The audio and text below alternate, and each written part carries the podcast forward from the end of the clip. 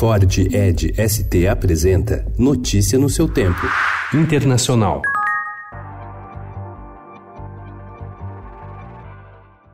Situação dos jovens menores de 14 anos reflete dificuldade que o presidente Maurício Macri terá para derrotar amanhã o peronista Alberto Fernandes. Acusado por uma parcela da população de não investir o suficiente, Macri é criticado pela ala mais liberal dos economistas de ter sido precavido demais, adotado um gradualismo excessivo e não ter feito cortes suficientes nos gastos públicos.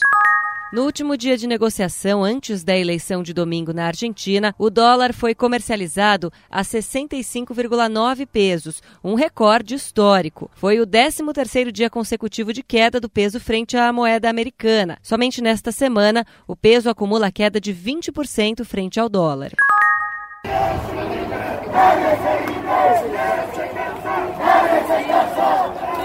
Milhares de pessoas tomaram ontem as ruas de La Paz e outras cidades da Bolívia para protestar contra o resultado da eleição presidencial que deu a vitória em primeiro turno ao presidente Evo Morales em meio a suspeitas de irregularidades. O candidato opositor Carlos Messa acusou Evo de fraudar a votação e pediu à população que siga protestando. Ao menos 29 pessoas ficaram feridas e 57 foram presas.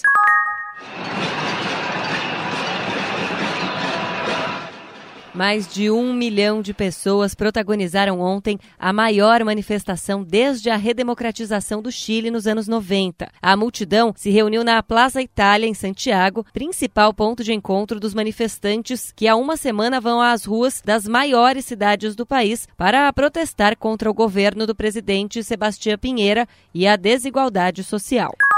Há seis dias do Brexit, a União Europeia adiou ontem sua decisão sobre adiar ou não o prazo para a saída do Reino Unido, enquanto aguarda a decisão do Parlamento Britânico sobre a antecipação das eleições, que foi proposta na quinta-feira pelo primeiro-ministro Boris Johnson. Representantes dos 27 países da União Europeia definiram a terça-feira como o prazo máximo para decidir a duração da prorrogação, dependendo do que ocorrer em Londres. Notícia no seu tempo. É um oferecimento de Ford Edge ST, o SUV que coloca performance na sua rotina até na hora de você se informar.